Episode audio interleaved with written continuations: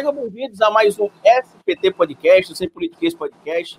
Eu com meu amigo Guga Noblar, hoje a gente tem o prazer de receber aqui esse sociólogo, especialista, inclusive, na área de sociologia, formado em direito, nordestino também, como eu, aqui dessa região maravilhosa do nosso país, junto com meu amigo Guga Noblar.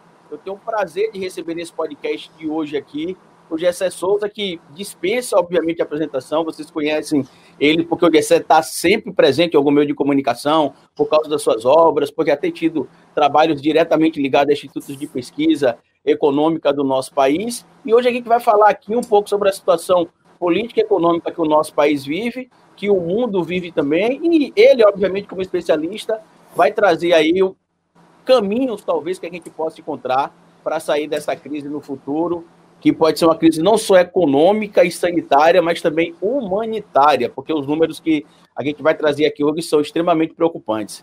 Professor, seja bem-vindo a nossa nosso bate-papo aqui. Guga Noblar, meu amigo, também seja bem-vindo. E vamos que vamos. Tamo junto. Obrigado, obrigado Gessé, viu? Obrigado, obrigado, obrigado Gustavo, pelo convite. O Gessé que tem quase 30 livros, né? É, alguns clássicos aí já é, um sociólogo, um escritor, como o Carlito falou, é, escreveu Elite do Atraso, Classe Média no Espelho, e falando já na classe média no espelho, quando a classe média está em frente ao espelho, o que, que reflete ali? Reflete um, um Luciano Huck, não, né? Porque ele já é mais do que classe média, mas qual que é a imagem hoje que é refletida no espelho quando a classe média se, se olha ali?